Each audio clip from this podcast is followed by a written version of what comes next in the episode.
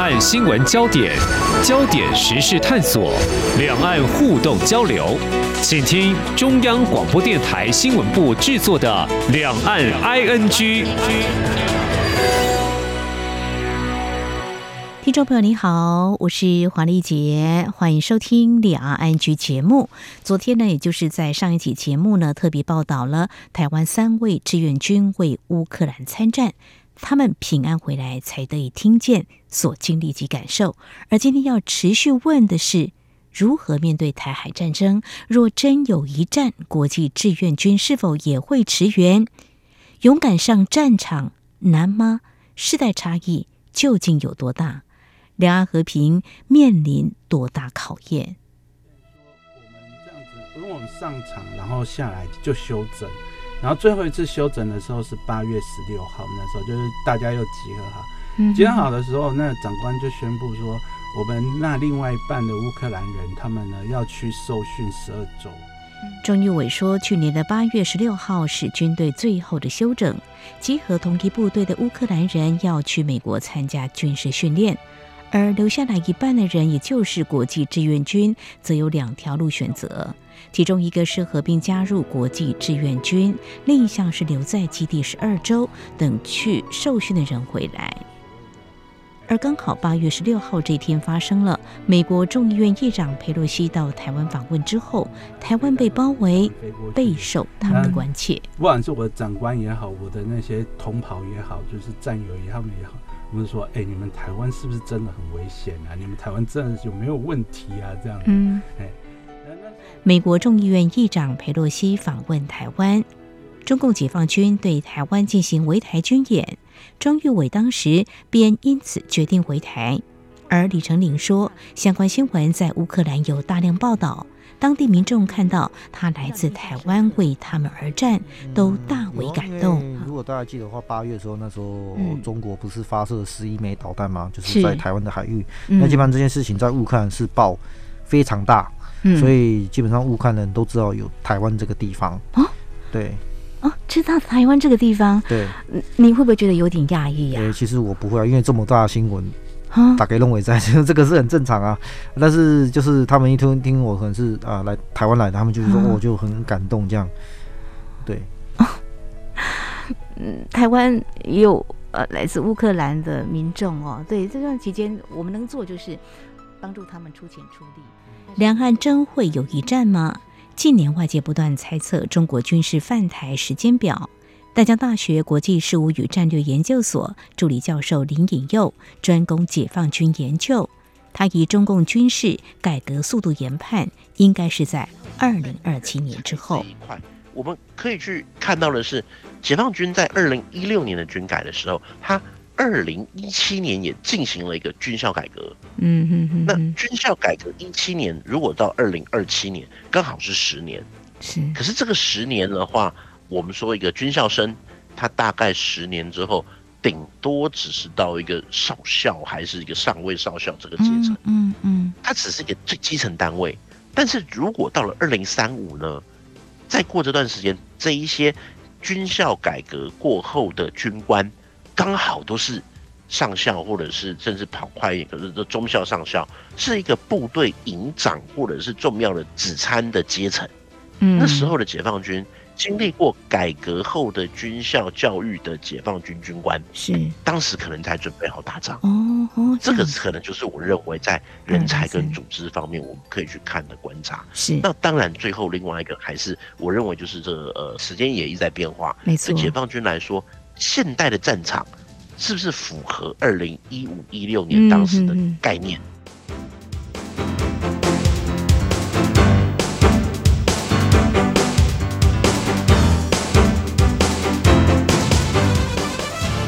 似未能如预期在两周内轻取乌克兰，或可投射两岸不对称作战，台湾仍有机会制胜。美国国防官员不断对中国示警，贸然鼓励对台的风险，但中国大陆还可能在哪些情况下进行武统？国防安全研究院国家安全研究所所长沈明世认为，不能排除中国大陆内部及外部形势的各种情况。长期性的战争对他来讲，会耗损他的国力，耗损他的军力，他大概也不会想要变成这样子。所以，他虽然有很多不同的武力对台的选项，嗯，但是他衡量当时的他内部的状况、台湾的状况，还有国际社会，尤其是美日的态度，嗯、呃，来取他主要的作战方针。是，所以。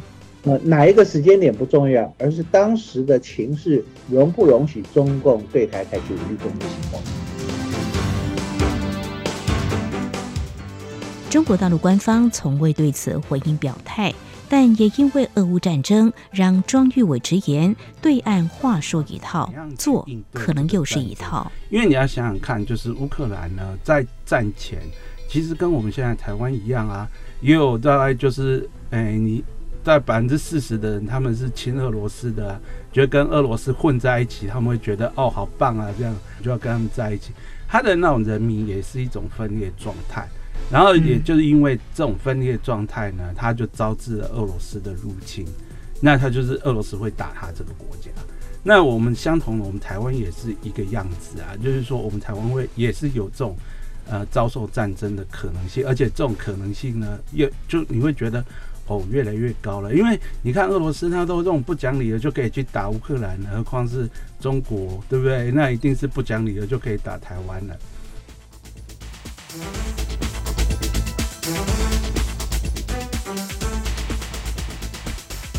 李成林更直言，国人要有两岸开战的准备。呃，很多就是很多人想象里面的哦，受害最大的就是民众，因为我在乌克兰看到的，像俄军他们摧毁。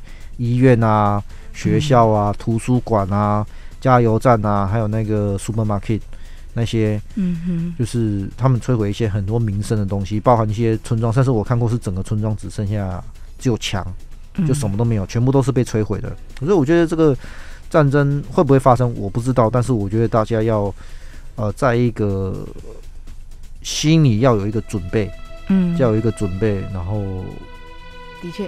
这个大家要有心理准备嘛，就像你在台湾。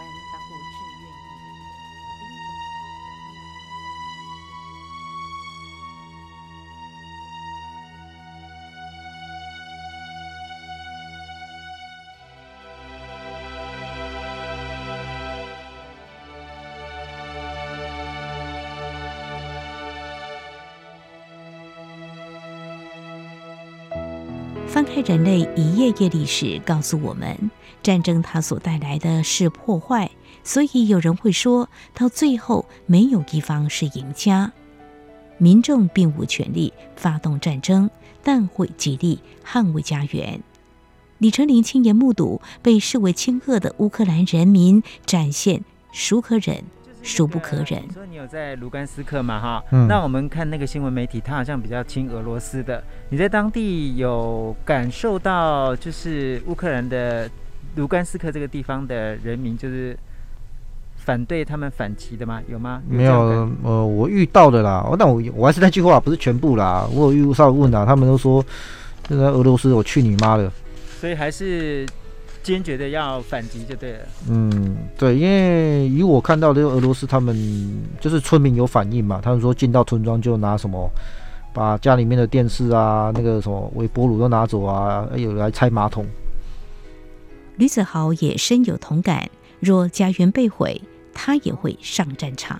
你呃，这是一个民调了哈。如果台海真的有起冲突，必须要征兵的话，你愿意为？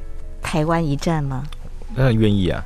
然后，不过我的想法，嗯、大多数人都不想战争，是对，连乌克兰人也是。嗯哼。但是他们不想为国家而战，但是如果你伤害到他们的亲戚、他们的挚爱之类的，嗯、很多乌克兰大多数人都是这样，他们都是不本身不关我的事。后来就是你你把我家园摧毁了，嗯、他们就去防守，他们不跟你作战，就不让你过来。对啊，嗯、而且。连俄罗斯人也有在我们单位，他们因为这不是俄罗斯的人的战争，这是普京一个人的战争。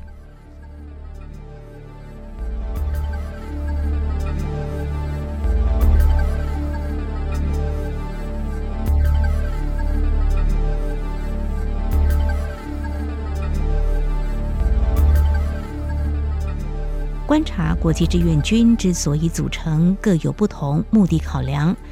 最具历史的是，在一八三一年成立的法国外籍兵团，曾参与法国大小战事。外籍人士在服务满五年后，可以拥有法国国籍。俄乌开打之后，除了看到乌克兰招募国际志愿军之外，俄罗斯也招募了瓦格纳集团。但国防大学政战学院前院长于宗基指出，后者成员非死刑犯就是恐怖分子，有别于乌克兰所招募，是基于助人的价值理念。而瓦格纳集团甚至还以重金利诱。呃，如果他能够参战啊，那事后他的所有的这一些刑期啊，可以获得完全的赦免啊。嗯哼哼。那重金的诱惑啊，的确啊，如果对比国际志愿军来讲哈，大概国际志愿军在第一阶段哈，他一个月的薪水大概是一千呃欧元左右哈，那折合台币大概就是三万两千多。嗯哼。那瓦格纳集团大概就是他的呃将近呃七倍八倍哈，二十几万嗯啊台币哈。所以各位可以看得出来，就是说，呃，瓦格纳集团第一个它的组成就是一些穷凶恶极啊、心狠手辣之人哈、嗯哼哼。那再加上就是说，他有重金的这个诱惑，嗯、哼再加上就是说可以啊，这个我赦免他的刑期啊。嗯。所以出于这一些个人的利益啊，啊，他当然也会有这个所谓重赏之下啊，会有这一些啊勇夫出现啊。嗯。可是他的动机跟着眼点是完全不一样的哈。但不管为其他国家打仗的动机何在，余宗基说，他们都是冒着高风险，因为没有国际法的保障。啊，日内瓦公约，呃，你是国际呃志愿军团的话，是不受啊这个呃所谓战俘的的这个待遇啊，也就是说你在呃这个被俘虏的状况底下哈，是呃完全没有保障的，你是可能就是第一时间。啊，就你的生命啊，就会被对方用军法、用各种啊手段啊牺牲掉啊。嗯、那我们也可以看呃，国际志愿军哦、啊，在这次的乌克兰的呃战场上面，其实也是啊，俄罗斯啊军队啊主要的哈、啊、攻击目标。嗯哼，哼，因为他觉得就是说，国际军团代表的乌克兰本身的这个正当性。中共一旦武力对台，两岸势必进行不对称作战。如何以小博大？台湾能否援引乌克兰经验？余宗基认为，非急迫性别启动，否则将会造成区域情势紧张。是，呃，首先我觉得那个时间点的问题了哈，在平常时没有必要去成立国际志愿军。嗯嗯。啊，你们看成立这个国际志愿军团哈，一般都是国家已经遭受到侵略的时候啊才会成立哈，所以时间点啊还没到。啊，达要成立的这急迫性啊！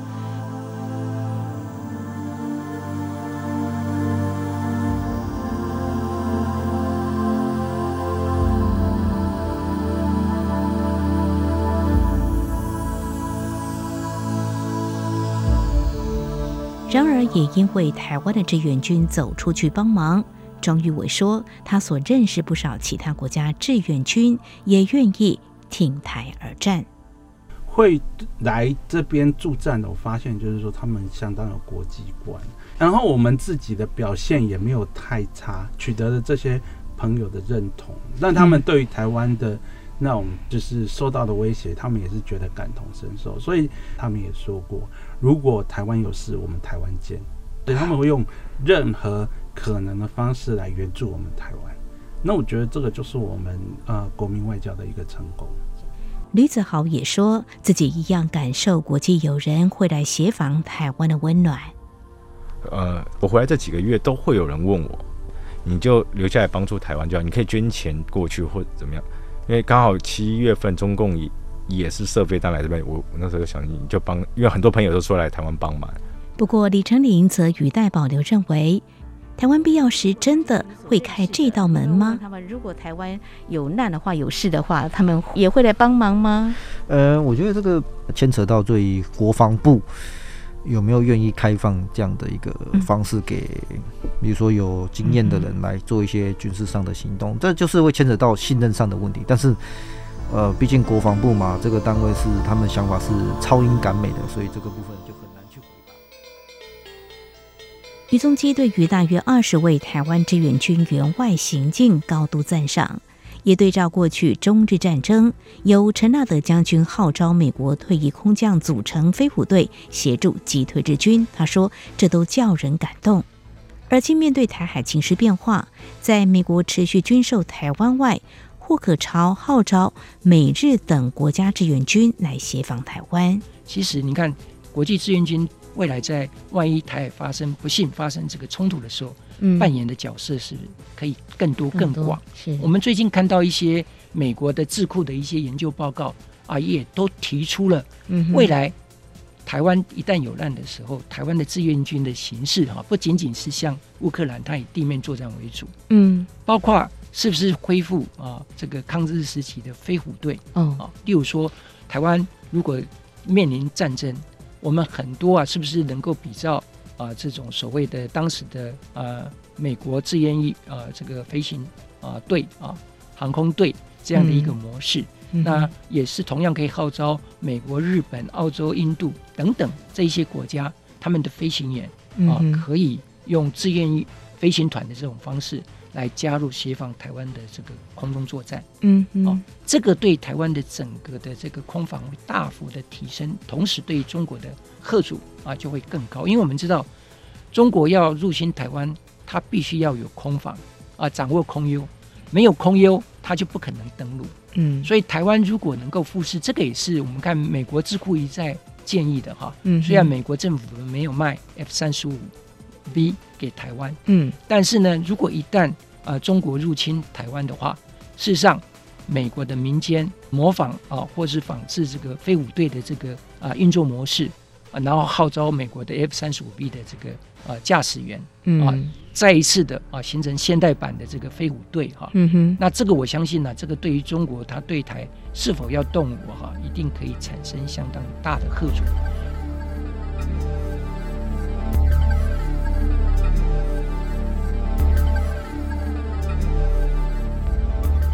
战争不可测，人能预知未来吗？但能否避战，政治决定系于智慧化解。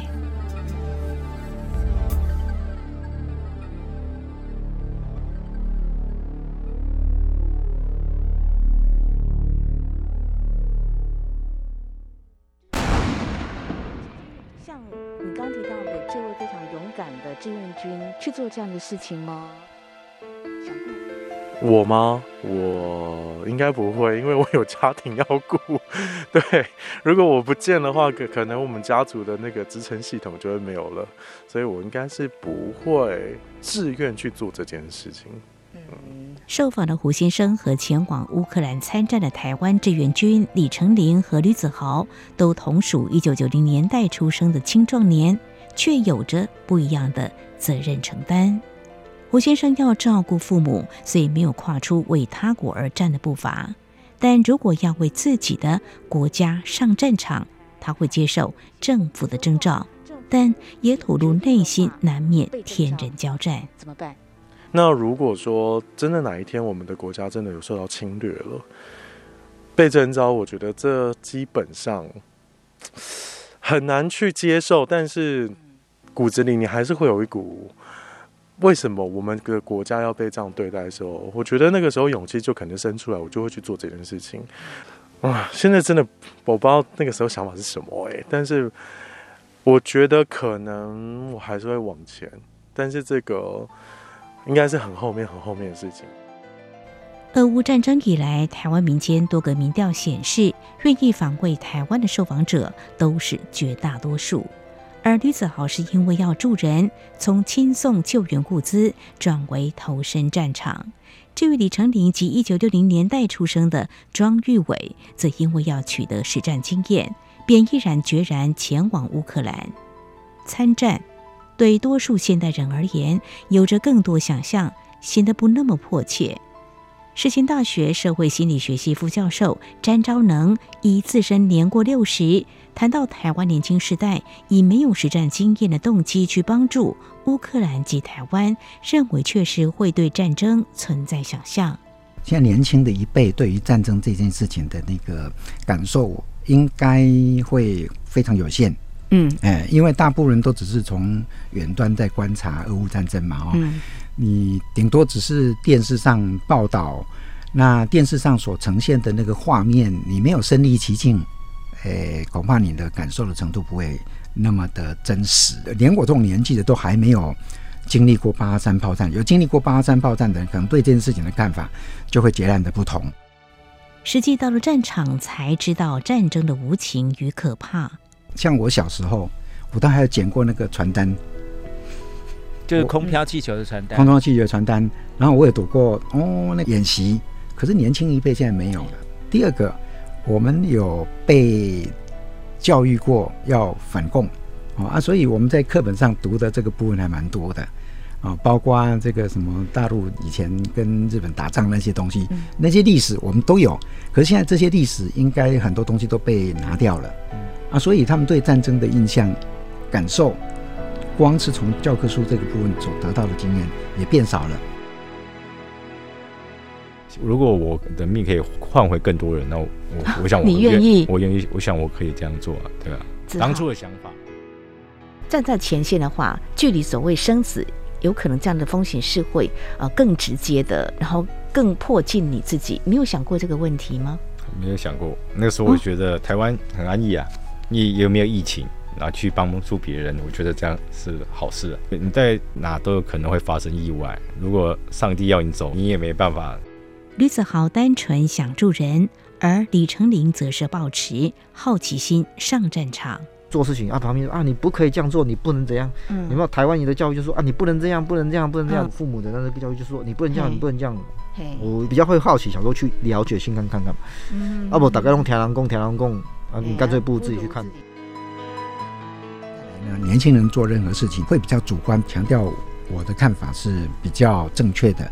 啊，别人说什么，尤其是年长的一辈所给提供的想法哦，呃，他们可以采纳的可能性会比较偏低。啊，因为在台湾一直都有一个很明显的世代的那个呃断层，嗯啊，三四十岁以下是一个断层，尤其反映在对战争这件事情的看法上哈，跟我们年长一辈的看法会有明显不一样的地方啊。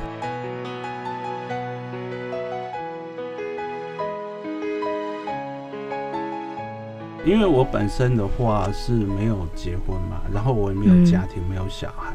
本身没有什么负累，这样。除了助人好奇心，上战场年轻人通常原生家庭羁绊相对比较少。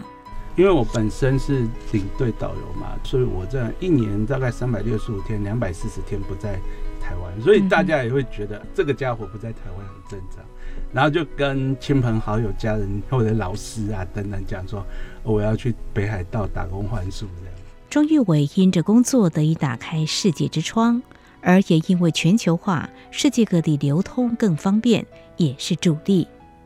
呃，乌克兰去参战的呃这些朋友们，都有一些国际的关联性，嗯。啊，国外经验或者是对国外有一些憧憬，这个对他们做这样的决定还是有一些影响。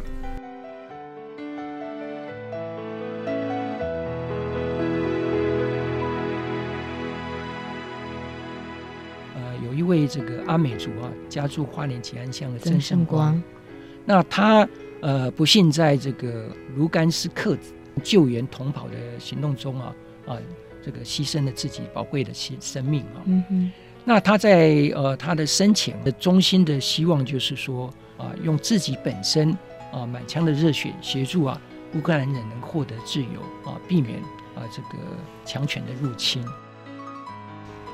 穿回第一位战死沙场，而且是来自台湾的志愿军之后，詹昭能说，对年轻人或多或少有些歧视。当曾生光这样的案例一出现以后，难免有那种切肤之痛嘛，哦，嗯、影响力应该是有的，就可能会成为他做决定的时候的参考。对，会会有比较真实。而且是现实发生的，是那个会比较真实一点。尽管它只是一个案例，嗯啊，可是那个是一个很血淋淋的一个。就跟你讲说，可能会有这种后果。是，大家就会想到，哎，他年纪跟我差不多，我去的大概是差不多这样子。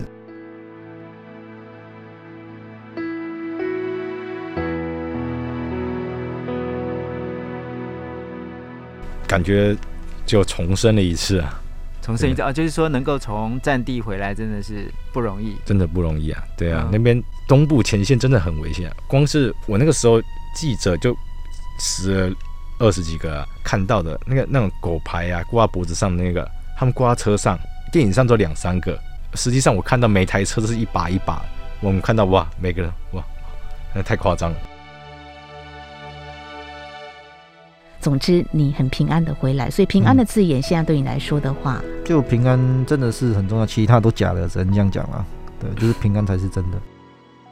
对于能够幸运从战场上安全归来，几位受访志愿军都能体会和平可贵。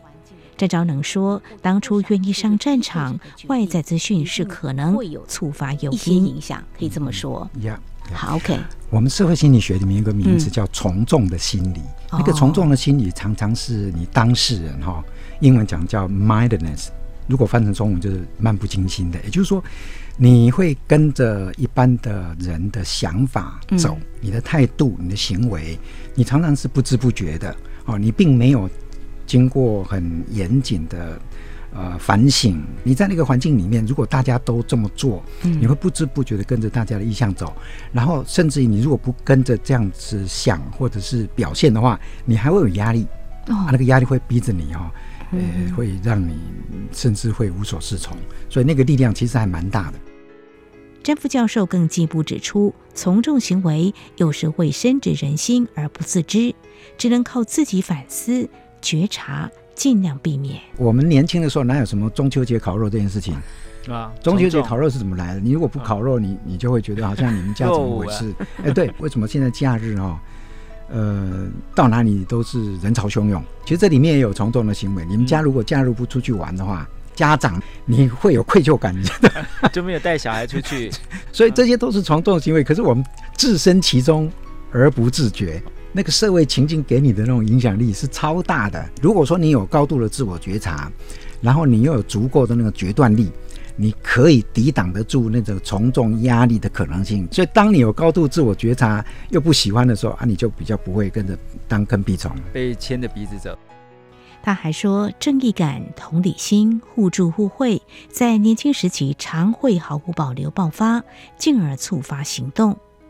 大概多多少少，他正义感的部分会稍微比较强烈一点。哦、OK，啊、然后呢，同理心，嗯，嗯比较能够去同理台湾人的角度去关心，呃，这个乌克兰人啊那样的处境。然后再来就是说，嗯，其实我们在帮助别人的时候，多多少少难免也会希望说，哎，人家这样会回报我们，互惠式的助人，乌克兰的人。嗯呃，在面对有台湾人跑到那边去啊，呃，帮助他们打仗，他们也讲说，将来如果台湾有什么需要的时候，我一定会来。志愿军内心可能会比多数人更具扶持他人的坚韧，但詹昭能认为，随着年纪增长，通常具有的正义感会慢慢成熟，也会更理智面对问题及应处解决。呃，年轻的时候的那种正义感跟。年纪增长，有更多的阅历，那种正义感的内涵会不太一样。毕竟年纪增长，阅历多，你会比较成熟，你所发挥出来的正义的行动会比较面面俱到。那个正义感的气质，多多少少还是在的。你看那个小屁孩，说不定很多人就很有正义感。等他那年纪到了以后，你就发现，哎，我当年怎么会这个样子？如果现在要征兵，如果你还符合资格，嗯嗯，要上战场吗？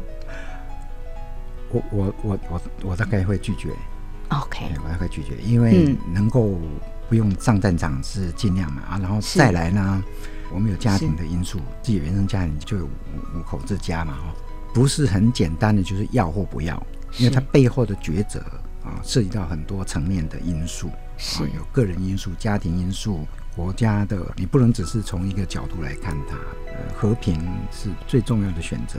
嗯，战争真的是一件不得已的哦，是能够避免就尽量避免，能够不去就尽量不去。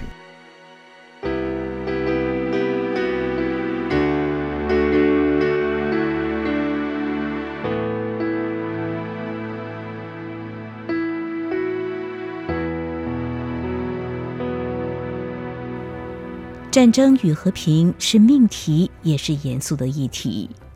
今天节目就为您继续到这里，非常感谢听众朋友您的收听，黄丽杰祝福您，我们下次同一时间空中再会。